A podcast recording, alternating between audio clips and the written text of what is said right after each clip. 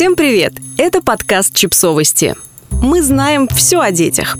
Рубрика «Личные истории» о трудностях в родительстве – Одна из наших любимых шуток о родительстве. О женщине, которая была идеальной матерью, пока у нее не родились дети. Быть родителем – это всегда приключение. Как бы мы ни готовились, сколько бы ни знали о воспитании и заботе о детях, что-нибудь обязательно пойдет не так, как планировалось. А иногда не так идет все. И кажется, что мы не справляемся, что нет родителей хуже нас. Все проходит, дети растут, мы получаем опыт, но порой этот опыт оказывается очень трудным. И, оглядываясь назад, мы удивляемся, как вообще сумели пережить тот или иной период. Мы спросили у читателей, что в родительстве оказалось для них самым трудным. Собрали ответы в один подкаст и предлагаем вам вместе еще раз прочитать их, вспомнить, посочувствовать друг другу и похвалить себя и других за то, как хорошо мы справляемся и какие мы чудесные родители.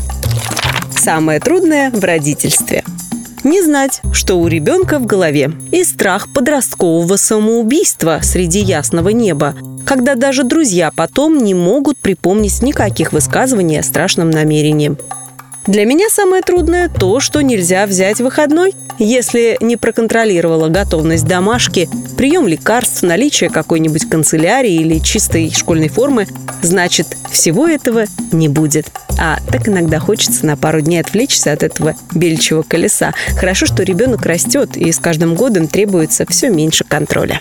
Не высыпаться в выходные. Все, Самое трудное – держать себя в руках и не терять человеческое лицо. Подростковый максимализм доводит до истерики. Когда дети болеют. Для меня самое трудное – постоянная ответственность за жизнь другого человека. Рутина. Постоянное оценивание тебя как матери. Вопли – самое сложное. Самое трудное – иметь взгляды на воспитание, отличающиеся от взглядов второго родителя – Постоянно разговаривать и играть с ребенком, особенно на выходных, с утра и до ночи. Настоящая пытка. Я ненавижу играть в ролевые игры, а ребенок наоборот обожает. Поэтому мне приходится озвучивать всех пупсиков, собачек, единорогов. И ладно бы сюжеты были интересные, но мы по полчаса играем в один и тот же ресторан. И не дай бог мне в диалоге отойти от сценария.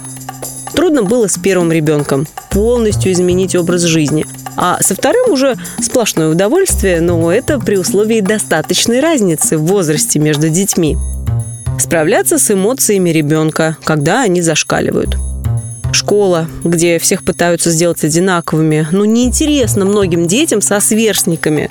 Так нет же, пихают в это общение. В школу приходит учиться, а общение уж каждый ребенок выберет себе по интересам. 24 часа находиться с ними, когда нет ни нянь, ни бабушек. Наверное, сейчас это самое трудное. Отсутствие тишины в доме после прихода с работы, где весь день работала с шумными и требующими внимания детьми.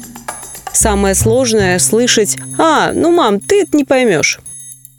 Не проецировать на ребенка свои желания, страхи и фрустрации, не стыдиться перед окружающими такого его поведения, которого избегала бы сама – Самое трудное – это не свобода и постоянное напряжение. Расслабиться некогда и уже никогда не получится.